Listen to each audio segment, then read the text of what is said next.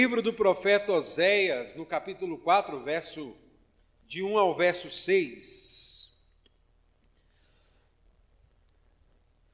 O tema da mensagem dessa noite é: sem conhecimento nós seremos destruídos.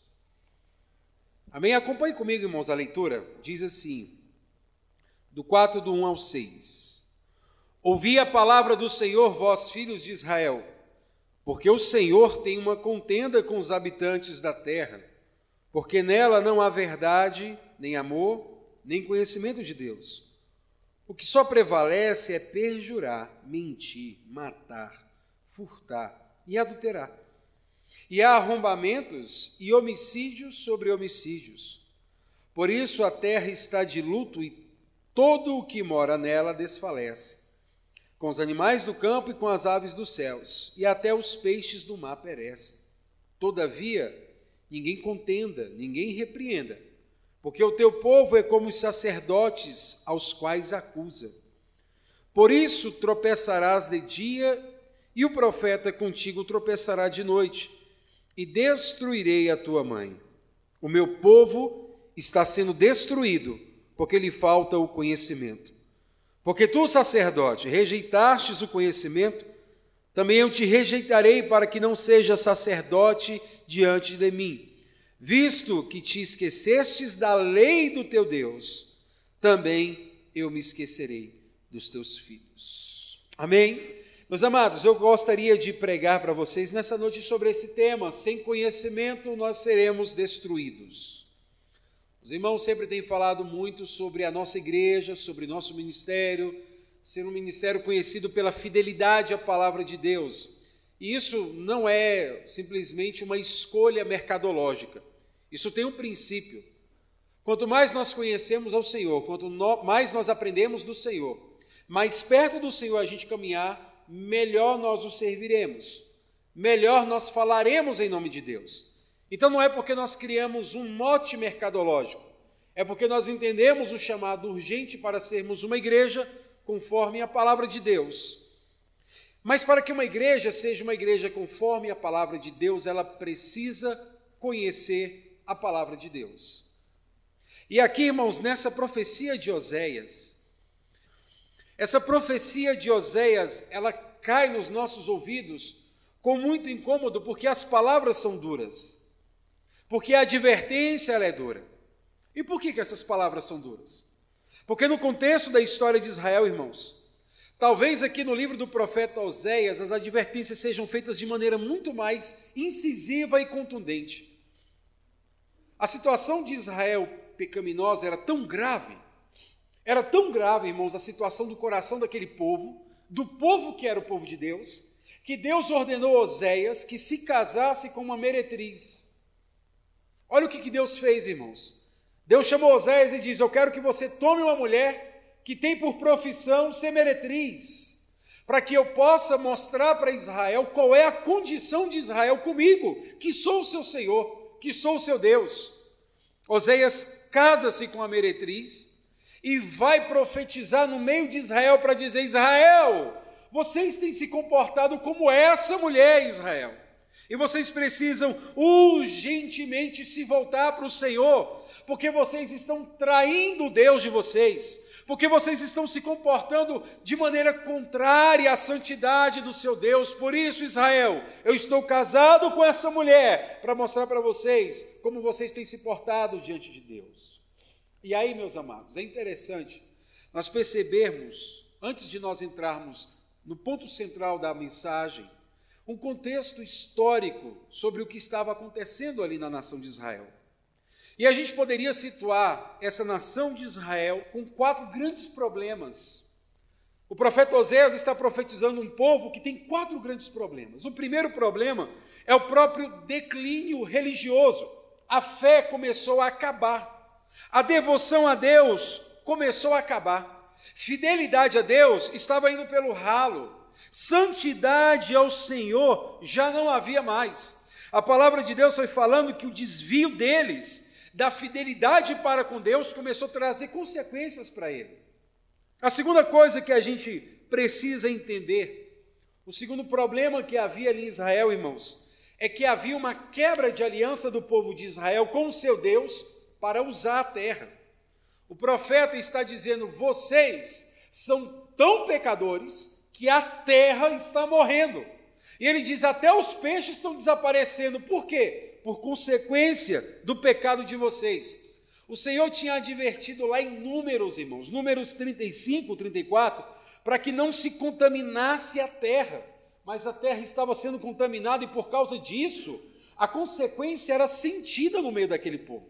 O terceiro problema, no contexto histórico que nós entendemos aqui no profeta Oséias, no povo de Israel, é que estava tendo um colapso interno causado pela falta de verdade, falta de transparência e infidelidade nos negócios pessoais. Então a gente ia fazer negócio, nós iríamos nos casar, nós iríamos fazer qualquer coisa com o nosso próximo, nós defraudávamos ele. A gente fazia algo, mas fazia algo para que eu pudesse me dar bem e o próximo sair em prejuízo. Não tinha mais transparência, não tinha verdade entre as pessoas. É igual a gente vai levar um carro no mecânico, a gente já fica preocupado. Será que esse mecânico está falando a verdade? Será que essa pessoa não está querendo tirar mais dinheiro de mim? Ou seja, e isso estava acontecendo com o povo de Israel. Não tinha mais verdade, não tinha mais transparência, não havia mais confiança entre as pessoas. E isso estava levando a nação de Israel para um colapso social. Ninguém confia mais em ninguém. Ninguém mais acredita na palavra de ninguém. E isso, irmãos, há não sei quantos mil anos atrás. Tem nada a ver com hoje, né? Hoje todo mundo fala a verdade, todo mundo é certinho. Eu posso dar minha palavra, né? pode pegar meu cheque, meu cheque não vai voltar. Não é tão diferente do que acontecia nos dias do profeta. E último problema, irmãos, é que nós vemos que todos esses problemas lá na nação de Israel foi causado por um único problema: falta de conhecimento do seu Deus. Israel era uma nação que tinha Deus, Jeová, como o Senhor seu Deus. Nós lemos hoje pela manhã Deuteronômio capítulo 6. Ouve Israel, o Senhor nosso Deus é o único Senhor. Mas aquele povo tinha um Deus, mas não conhecia Deus. Aquele povo tinha um Senhor amoroso, zeloso, mas esse povo não conhecia o seu Deus. Que aconteceu, irmãos? A crise foi tão acentuada, o pecado foi tão grave, os problemas foram tão acentuados. Israel estava em profunda e miserável contenda contra Deus, que a única solução foi aniquilar aquele povo. Segunda de Reis, capítulo 17, o escritor ele diz o seguinte: E o Senhor ele aniquilou com o povo de Israel porque por várias vezes, por meio dos profetas, por meio da sua palavra, por meio dos seus videntes, ele chamou Israel ao arrependimento, mas Israel não se arrependeu. Pelo contrário, Israel fez o que era mal perante o Senhor, eles provocaram o nosso Deus a ira. Os filhos eram herança que Deus dava para o povo de Israel, para os homens e mulheres. Os israelitas estavam pegando seus filhos e oferecendo a Moloque, entregando em sacrifício. Para você que não sabe o que é Moloque, Moloque era uma estátua enorme, a sua barriga era uma grande lareira. E aí pegavam-se as criancinhas e jogavam dentro da barriga daquela estátua, que era uma lareira enorme, sacrificando as crianças a esse Deus. Deus dava filho como promessa dele, o povo de Israel sacrificava outros deuses. E fizeram tudo que era estranho fizeram tudo que era contrário ao nosso Deus. A única coisa que Deus pôde fazer é destruir aquele povo. O reino do norte, ele foi completamente aniquilado, riscado do mapa, porque se colocou contra o Senhor. A conclusão, irmãos, lógica de tudo isso que eu estou contando para vocês, é que o problema de Israel decorre da incapacidade de Israel de obedecer a Deus.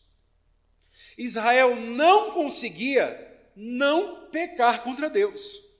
Israel não conseguia obedecer a Deus. Não estava em Israel obedecer ao Senhor. Mas nós temos uma causa. Israel não obedecia ao Senhor, porque para obedecer ao Senhor tem que conhecer a sua palavra. E era o que Israel não estava fazendo naquele momento.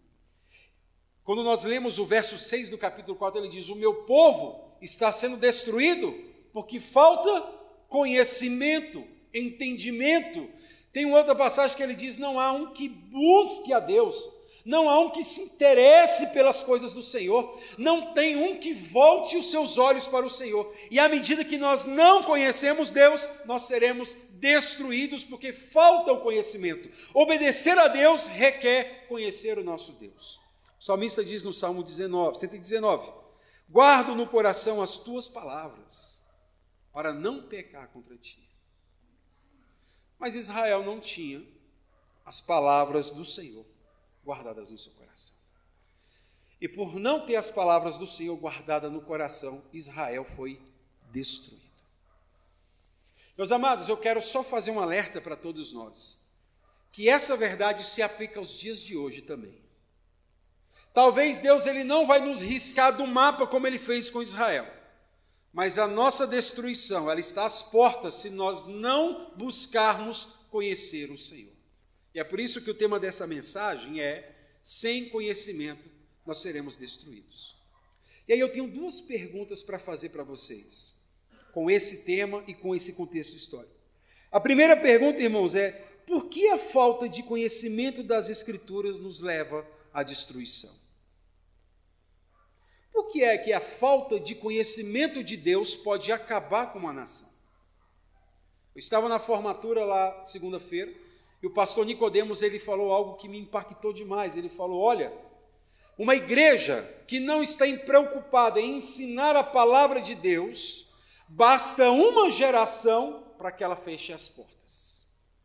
Isso me levou a refletir sobre como eu tenho aprendido essa palavra, sobre como eu tenho ensinado essa palavra e como nós temos nos preocupado em ensinar essa palavra para as outras gerações.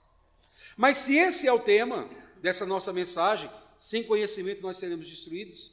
A minha primeira pergunta que eu faço para os irmãos é: por que é que nós seremos destruídos? Ou por que é que a falta de conhecimento nos leva à destruição? E eu quero dar algumas respostas para os irmãos. A primeira delas, irmãos, é porque se nós não buscarmos conhecer a palavra de Deus, nós nunca conheceremos a Deus como Ele é. E é exatamente a falta desse conhecimento de quem Deus é que nos leva a adorar a Deus de uma maneira completamente bizarra, fora do que o Senhor estabeleceu. Porque nós não sabemos quem Ele é. A gente tem uma ideia de quem Deus é. A gente ouviu falar de quem Deus é. Nós ouvimos um pessoal na televisão falando sobre quem Deus é, mas nós mesmos não tivemos experiência com Deus para saber quem é esse Deus que nós servimos. Talvez você está na igreja por causa de um Deus que você ouviu falar de alguém. Talvez você entrou na casa do Senhor porque alguém falou para você de um certo Deus que faz certas coisas, mas você mesmo não conhece. E é tempo de nós conhecermos ao Senhor. Porque se nós não conhecermos ao Senhor, não haverá entendimento sobre a sua soberania, não haverá entendimento sobre a sua justiça, sua santidade, sua majestade, o seu grande poder, seus decretos e as suas exigências. Tem muita gente vindo para Deus achando que Deus é como se fosse a porteira do mercado, que todo mundo entra e todo mundo sai. Existe uma notícia muito triste: o Senhor tem exigências para todos aqueles que querem segui-lo. Você está disposto a cumprir essas exigências? Mas você tem que conhecer quais são para você estar disposto. Porque se você não conhecer Ele, você não vai saber que exigência o teu Deus tem feito para você e você pode achar que está agradando, quando na verdade está desagradando. Meus amados, se nós não conhecermos a palavra de Deus, nós não conheceremos Deus como Ele é. E isso traz um problema. Sem conhecimento, falaremos de um Deus desconhecido, desprovido da sua essência divina e desprovido de todos os seus santos atributos. Ou seja, nós não vamos falar do Deus que está no céu, assentado num trono, num alto e sublime trono. Nós falaremos de um Deus que é uma cópia mal feita da nossa consciência. Nós falaremos de um Deus que é um rascunho mal feito de quem a gente acha que Deus é, não o Santo de Israel, que está acima das nuvens. Isso é um grande problema. Isso é um problema muito sério. Eu fico percebendo aqui na hora do louvor, irmãos, como tem pessoas com grande dificuldade de olhar para o céu e agradecer a Deus. Estava vendo a gente cantando, estarei com as mãos levantadas para ti. O que, que a gente está cantando? As mãos levantadas. Quando falou estarei com as mãos levantadas, o povo cruzou o braço, baixou a cabeça, botou a mão na cara, porque não conhece Deus. Se conhecesse quem é esse Deus, se conhecesse a sua grandeza, não levantava só as mãos, não, dobrava os joelhos, botava o rosto em pó e agradeceria pelo grande milagre que Deus fez, que foi nos arrancar da morte e nos trazer para a vida. Mas esse é o problema de não conhecer Deus. O problema de não conhecer Deus traz um monte de gente ingrata, um monte de gente que não tem quebrantamento no coração, um monte de gente que não sabe olhar para o céu e expressar uma gratidão do seu Senhor, porque não conhece Deus. E se não conhecer Deus, vai ser destruído. A causa do surgimento das heresias, irmãos, é uma tentativa de se conhecer Deus fora da Sua palavra. As seitas, as heresias, as mentiras, é uma tentativa de você tentar conhecer Deus fora do caminho que Ele estabeleceu para que você conhecesse. É a Sua palavra. Nós temos uma massa evangélica que conhece Deus por meio de revelações dadas por falsos profetas. Nós temos uma massa evangélica que conhece a Deus por causa de revelações místicas. Nós temos uma massa evangélica que conhece um Deus por causa de experiências híbridas, mas nós temos um povo que está completamente analfabeto de Deus, porque não se dobra diante da Sua palavra não se curva diante da Sua palavra, não tem uma Bíblia para ler, não abre a Bíblia, não olha, não ora, não dobra os seus joelhos, não pergunta, não tem dúvida, o seu coração não é esquentado pela palavra de Deus, e aí nós temos uma massa que se diz evangélica, mas é completamente analfabeta de Deus, e a destruição não tarda. A palavra de Deus, ela diz, irmãos, que Jesus ele condena um grupo de religiosos porque esses religiosos faziam afirmações completamente contrárias ao que o Senhor Jesus ele era. Lá em Mateus 22, 29 ele diz: "Errais por não conhecerem as escrituras e nem o poder de Deus". Meus amados, quantas pessoas eu vejo errando e errando grande, errando muito, mas errando com força, porque não sabe nada da palavra de Deus.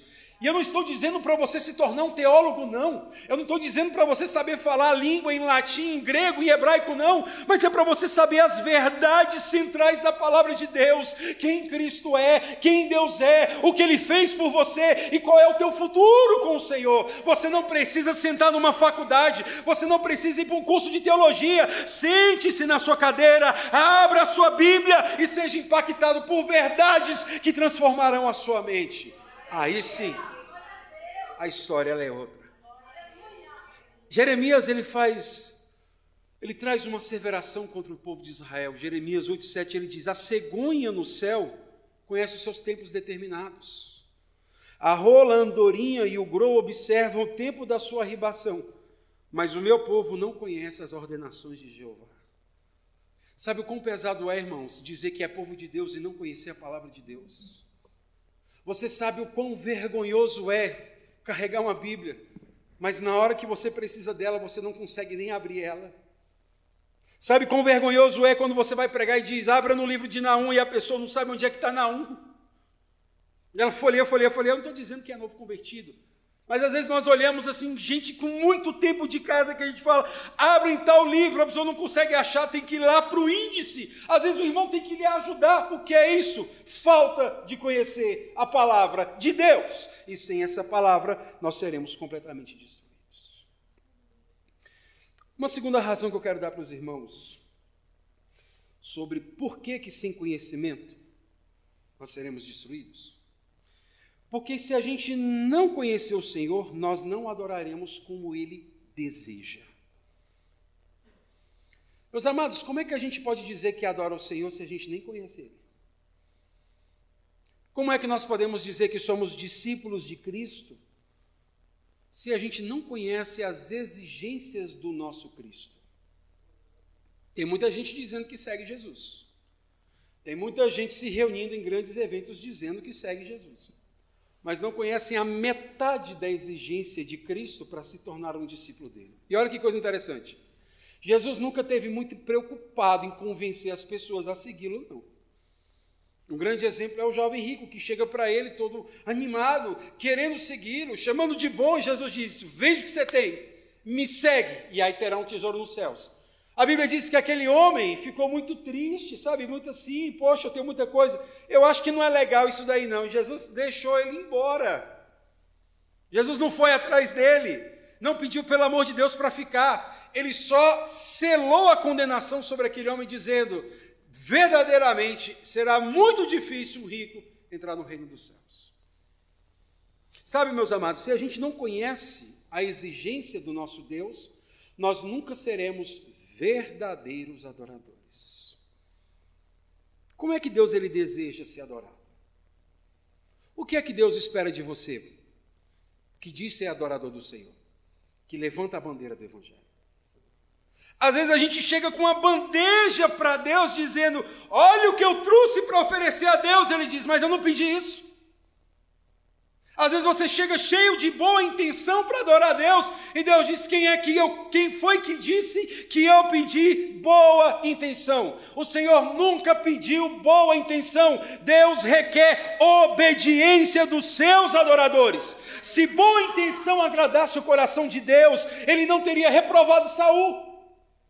Samuel diz: Saul, mata todo mundo. Aí Saul ouviu um monte de boi, de ovelha, um monte de coisa. Ele falou: rapaz, mas dá um culto bom aqui, viu? Tantas ovelhas, tantos boi. Rapaz, vai dar um culto maravilhoso aqui. Não mata esses bichos, não, que nós vamos sacrificar. O Senhor vai lá para Samuel e diz: sobe, porque Saul está mais uma vez me envergonhando. Samuel chega diante do Saul e diz: Saul, que barulho de, de, de, animais é esse? Que zumbido de ovelhas são essas? Aí Saul, todo alegre, querendo prestar um culto diferente a Deus, ele falou: Olha aqui, Samuel, coloquei um jogo de luzes, Samuel, coloquei fumaça, gelo seco, Samuel, nós pintamos as paredes de preto, Samuel, olha que maravilha, e tem um monte de carneiro aqui para a gente sacrificar. Samuel diz: E por acaso Deus tem mais alegria em sangue do que na obediência?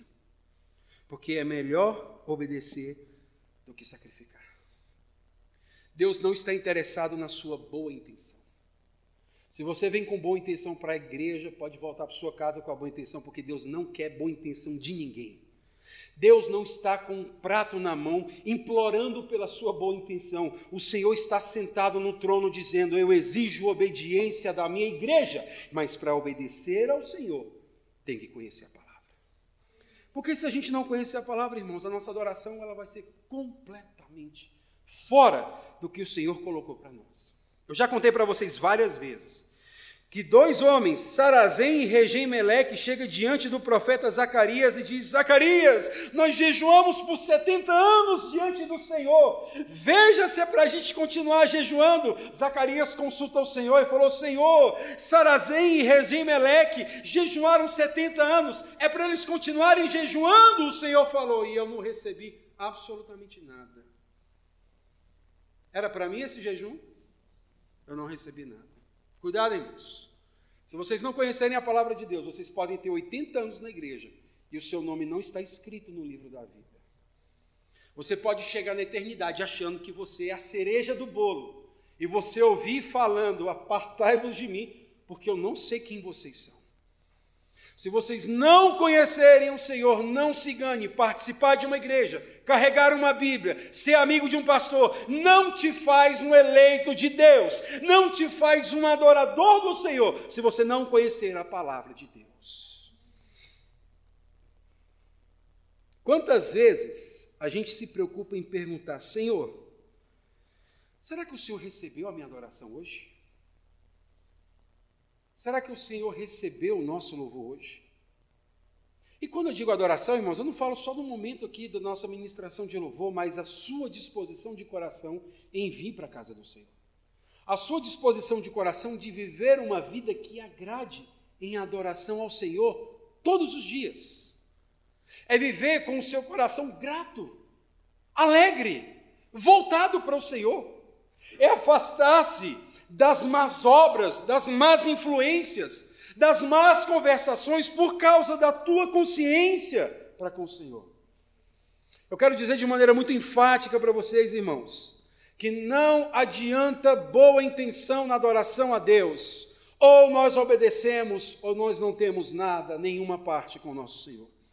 Isaías capítulo 1, ele diz assim: De que me serve a multidão dos vossos sacrifícios, diz o Senhor? Estou farto dos holocaustos e da gordura de animais cevados, e não me agrado do sangue de novilhos, nem do de cordeiros, nem dos bodes. Quando vindes comparecer perante a mim, quem vos requereu só pisardes nos meus átrios? Porque quando estendei as mãos, escondo de vós os olhos, não ouço as vossas orações.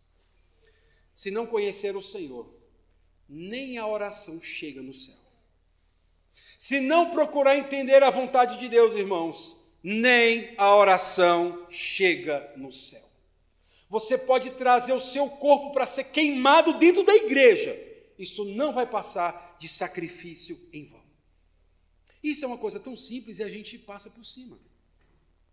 A palavra do Senhor diz, o nosso Senhor Jesus, ele diz: se você, quando vier trazer a oferta ao altar, se lembrar que alguém tem algo contra ti, eu nem quero que você traga oferta. Eu quero que você resolva primeiro o problema. Resolve lá. Aí depois você retoma a oferta. Quantas pessoas têm trazido ofertas sem resolver seus problemas? E a palavra ela não mente, ela não erra, ela não abre espaço, irmãos. Muitas vezes o culto é pesado, muitas vezes a vida cristã está sem brilho, muitas vezes o crente anda sobrecarregado dos seus pecados, é porque está achando que está adorando a Deus, mas Deus não está recebendo absolutamente nada. Por quê? Porque aquilo que Jesus exigiu não está sendo feito. Por isso, meus amados, sem conhecimento, nós seremos destruídos. Por que, que essa falta de conhecimento ela é tão pesada para nós? Uma terceira razão é porque nós não viveremos como o Senhor exige. Então perceba, primeiro, nós não conheceremos a Deus como Ele é. Segundo, nós não adoraremos como Ele exige. Terceiro, nós não viveremos conforme Ele pede. Adorar a Deus significa mudança de vida. Uma vida onde Deus é enxergado no seu modo de viver. É uma vida, irmãos, onde as pessoas de longe elas sabem que você é um profeta vindo da parte de Deus. É uma vida onde as pessoas elas olham para você e dizem: "Olha, eu não sei o que essa pessoa é, mas pelo menos um brilho do Senhor há sobre a vida dessa pessoa". Por quê? Porque nossa, o nosso modo de falar, o nosso modo de pensar, o nosso modo de agir é completamente impactado pela maneira como Deus exige que a gente viva. Há uma frase muito conhecida dizendo que Deus, Jesus é a nossa salvação e não a nossa religião. Essa frase, irmãos, é aquele tipo de frase para dizer: você tem que ter Jesus no seu coração, mas não precisa ir para a igreja. Uma certa cantora muito famosa, ela disse que a igreja tira a liberdade que Jesus traz dizendo o seguinte: você pode servir a Deus, mas você pode viver de qualquer jeito que Cristo te ama, do jeito que você é. Quem pensa dessa maneira, irmãos, nunca entendeu o Evangelho, porque existe um padrão de vida para o seu povo. Deus ele tem um interesse que você seja a imagem de alguém. Ele quer que você seja a imagem do Filho de Deus. Romanos 8, 20, de 8 a 29, ele diz exatamente isso que a vontade de Deus é que nós sejamos a imagem do seu santo filho, Jesus Cristo. Às vezes a gente olha para umas caras e a gente vê outras imagens. Mas o que o Senhor tem exigido da sua igreja é que nós sejamos a imagem exata do Filho de Deus. E para ser a imagem do Filho de Deus, irmãos, tem exigência. A nossa forma de viver não pode ser uma forma relaxada. A nossa forma de viver não pode ser uma forma completamente distante das exigências do Senhor. Mas se a gente não conhecer a palavra, tanto faz o que você fala ou o que você pensa. Quando a vontade de Deus é que você seja a imagem do seu filho. Meus amados, quando a gente prega e não vive, a gente suja o nome do Evangelho. Quando você disse a um cristão, mas não vive como um cristão, você está sujando o Evangelho. Romanos 2,24 diz: o nome de Deus é blasfemado entre os gentios por vossa causa.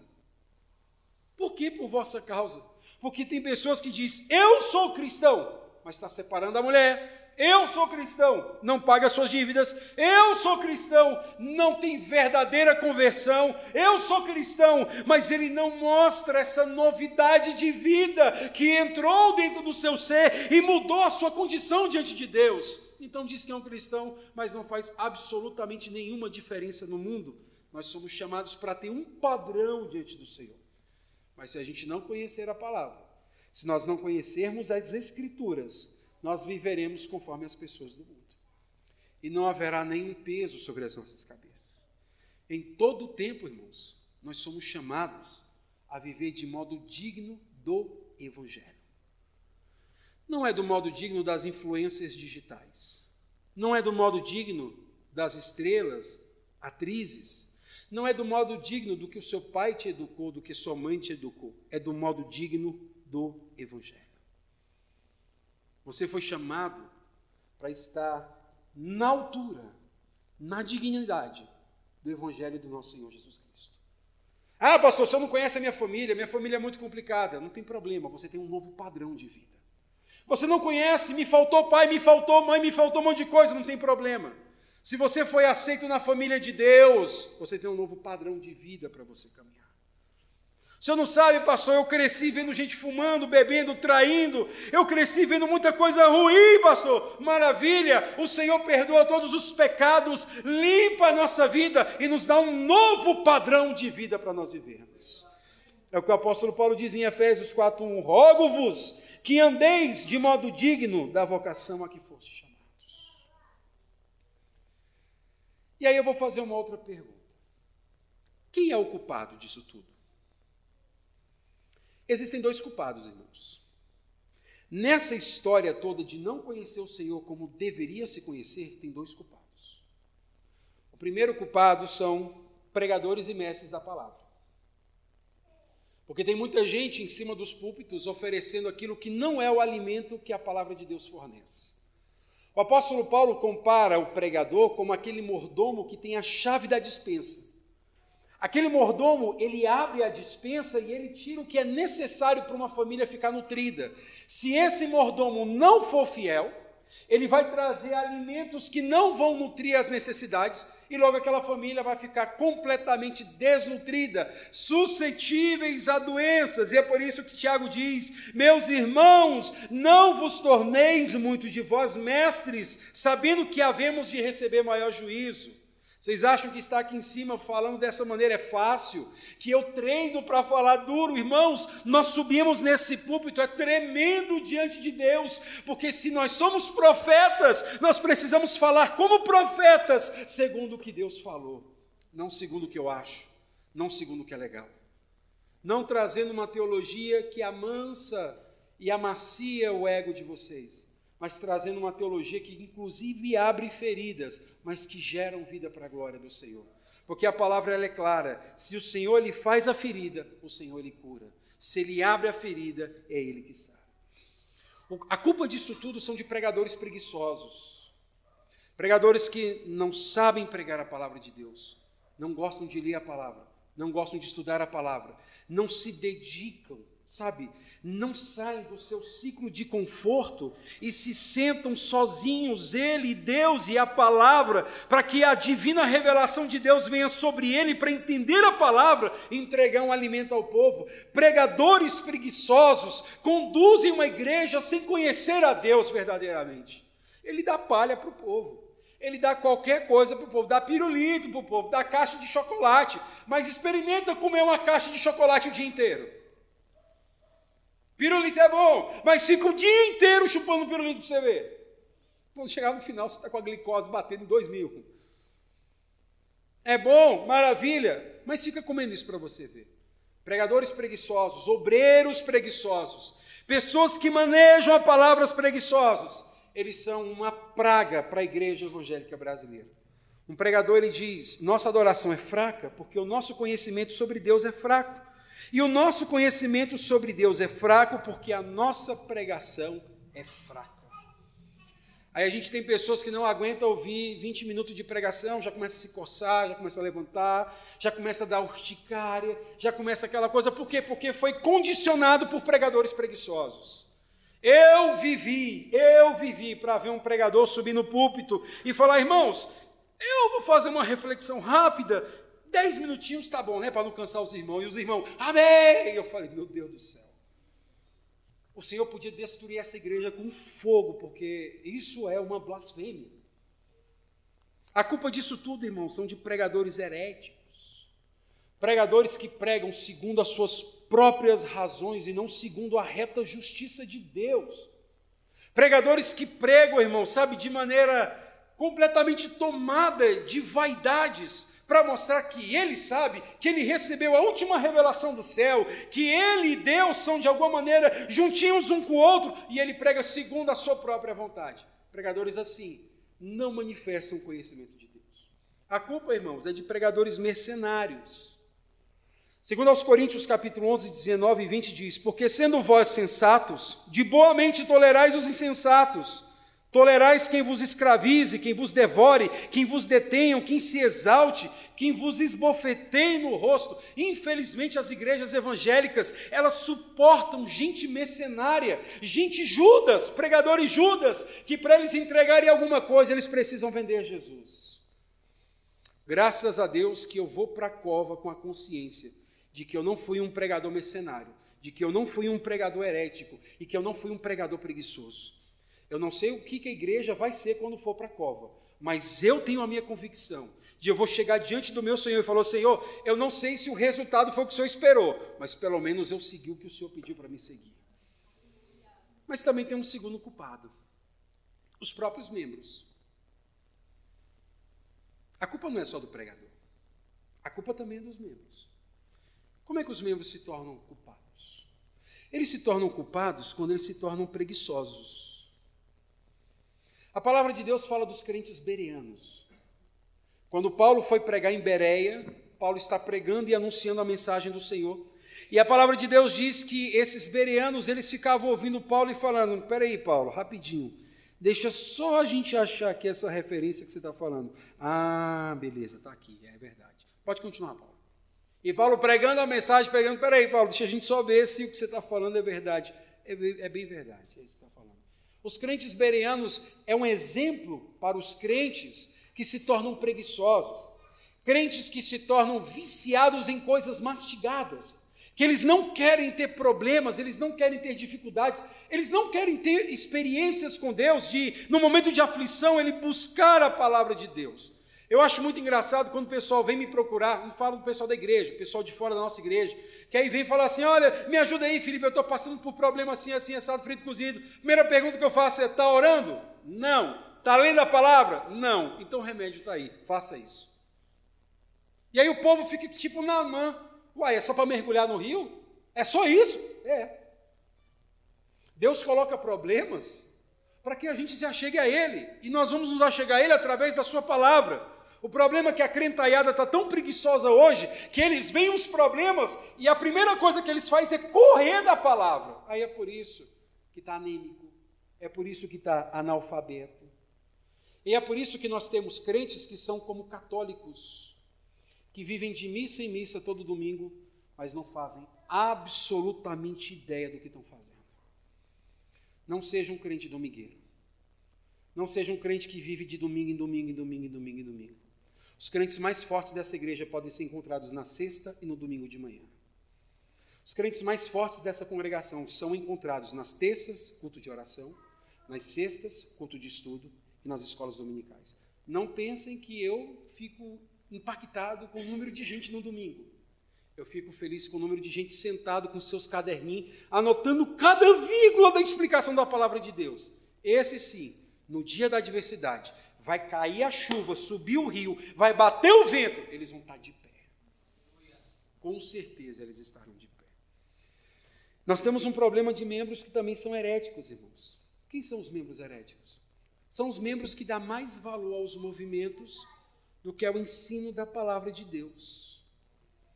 Crente que se ouve falar de uma pastora que revela, ele vai até o final do mundo encontrar essa mulher para levar para receber uma oração dela.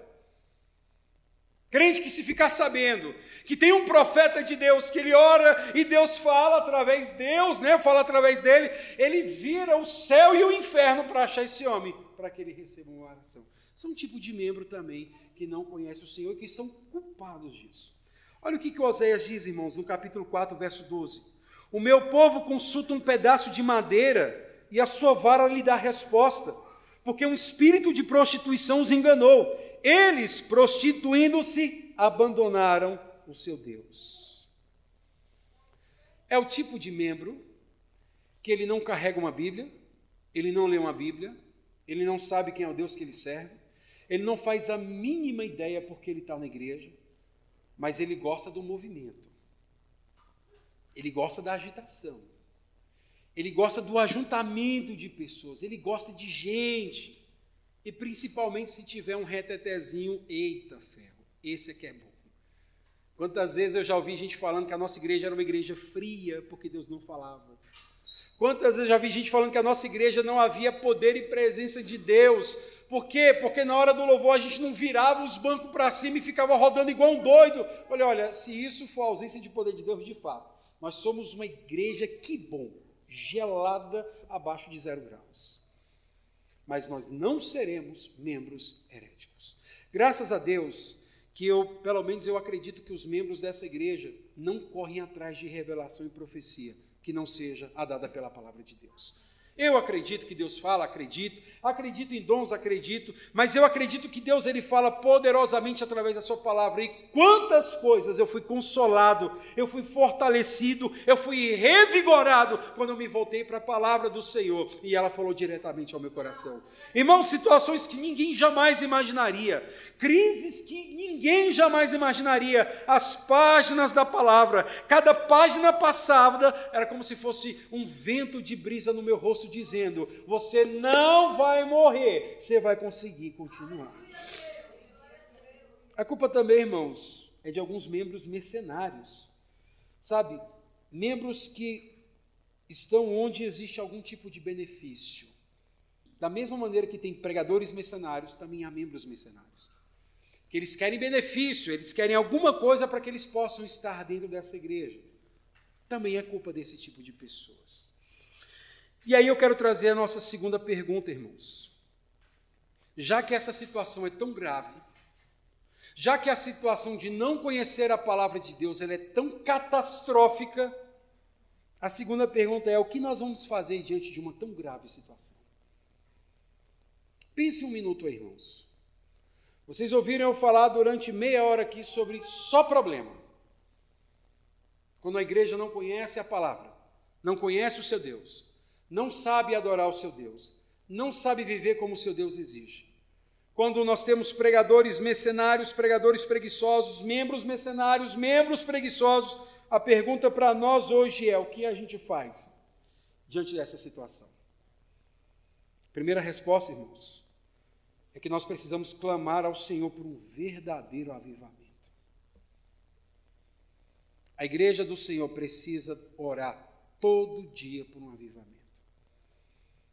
Somos nós, irmãos, muitas vezes sem força, sem coragem, sem ânimo, sem conseguir ficar de pé, que devemos clamar por um avivamento. Oséias 6,3 ele diz: Conheçamos e prossigamos em conhecer ao Senhor. Quando alguém vinha para Cristo, antigamente, ele já vinha com essa sede e o desejo de orar e ler a palavra. Às vezes a pessoa nem sabia orar, mas ela pedia ajuda de uma outra pessoa. Como é que ora? Como é que a gente ora? Como é que a gente fala com Deus? Hoje, o pessoal vem para Cristo e ele acha que está vindo para um programa de fim de semana. Ele diz que pertence à família de Deus, mas ele é tipo aquele primo de quarto grau que a gente vê, sabe, de três em três anos. Dizem que são da família do Senhor, mas não busca conhecer o Senhor. E é por isso que nós precisamos nos voltar a uma agenda única. Nós precisamos deixar todas essas nossas vontades mesquinhas de lado e voltar a orar por um avivamento. A gente precisa parar de ficar preocupado com os cuidados terrenos, Se eu casei, se eu não casei, se eu sou rico, se eu não sou rico, se o emprego é bom, se o emprego é bom, e a gente precisa se voltar para o Senhor dizendo: Senhor, nós precisamos de um avivamento urgente no meio da tua noiva. Pelo que eu tenho visto a igreja evangélica se comportando, nós precisamos de um avivamento urgente. Avivamento, irmãos, não é pulo, não é grito, não é choro, não é rodar no chão, mas é se voltar para o Senhor de todo o seu coração, de maneira que não fique nenhum espaço que não seja preenchido pela presença do Espírito Santo de Deus. E nós precisamos disso urgentemente. Eu li um capítulo de um livro Oração de Avivamento, que ele conta uma história de um missionário americano que escreveu. Né, nós temos recursos que podemos disponibilizar para vocês. Nos digam qual é a necessidade de vocês. E aí o missionário indiano responde o missionário americano dizendo o seguinte: Vocês estão preocupados com a nossa pobreza? Pois nós estamos preocupados com a riqueza de vocês. Porque vocês, para fazer um congresso, vocês fazem cartazes, outdoors, banners, vocês pagam o pregador para vir pregar na igreja de vocês. Vocês divulgam nas rádios, divulgam na internet. Vocês fazem todo tipo de divulgação para chamar gente para o congresso de vocês. Aqui na Índia, quatro horas antes de começar um culto, a fila está dando volta na igreja, porque todas as pessoas querem entrar para orar. Nós não divulgamos quem vai pregar nós não divulgamos pregador, porque as pessoas não estão preocupadas com o nome de alguém, elas estão preocupadas com a presença de Deus que será real naquele lugar. Nós não precisamos ficar colocando cartazes e banners, porque o próprio Deus atrai as pessoas. Por quê? Porque Ele avivou aquela nação. E é por isso que eles se voltam para o Senhor. Aqui, irmãos, é uma dificuldade. A gente faz um monte de coisa, a gente lança mão de tudo para o povo se juntar. Quando Deus ele aviva, o coração está pegando tanto fogo que ele não consegue ficar parado. Eu me lembro quando eu fui avivado, irmãos. Eu queria evangelizar para os cachorros na rua. Eu tinha tanta coisa dentro de mim, eu precisava falar do amor de Deus de uma maneira tão intensa que eu, eu ficava assim, às vezes em casa, dentro do quarto, e, e pregando dentro do quarto em casa e falando dentro das paredes, olhando para as paredes. Quando eu saí, que eu falava alguém, eu estava quase igual um cara que a gente conta uma história, quase pegando pelo pescoço e dizendo: Você precisa desse Senhor. A igreja precisa clamar por um avivamento. Irmãos, a gente precisa voltar urgentemente para a palavra de Deus. E eu não estou falando aqui para os crentes que têm buscado ao Senhor nas sextas-feiras, nas escolas dominicais, nos cultos de oração. Eu estou falando para você que não vem nem com a morte. Eu estou falando para você que não participa, que não se volta para o Senhor, que não tem desejo por buscar a palavra de Deus. Você precisa orar, pedindo ao Senhor, aviva a minha vida. Oséias 6,1 diz: Vinde e tornemos para o Senhor, porque Ele nos despedaçou, nos sarará, fez a ferida e ligará.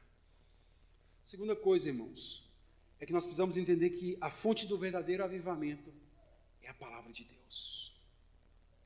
Você não precisa ir para um culto de reteté para ser avivado. Você não precisa ir para um grande congresso para ser avivado. Você não precisa ouvir determinado tipo de pregador para ser avivado. Você precisa ouvir um pregador que está nessa palavra. O seu nome é Jesus. É Ele que você precisa ouvir. São as palavras dele que tem que entrar no teu coração, na tua corrente sanguínea. São as palavras dele que tem que impactar a tua vida, a tua alma. São as palavras dele que tem que revirar quem você é, para que você seja avivado. Mas para isso, tem que se voltar para a palavra de Deus. Alguns homens da palavra experimentaram um grande avivamento depois que leram a palavra. Nós temos, irmãos, a história de Esdras. Esdras sentou o povo bonitinho no chão e falou: Vou ler a palavra do Senhor para vocês. Ele abriu a palavra do Senhor. E a palavra diz que de manhã até o meio-dia Esdras leu a palavra de Deus.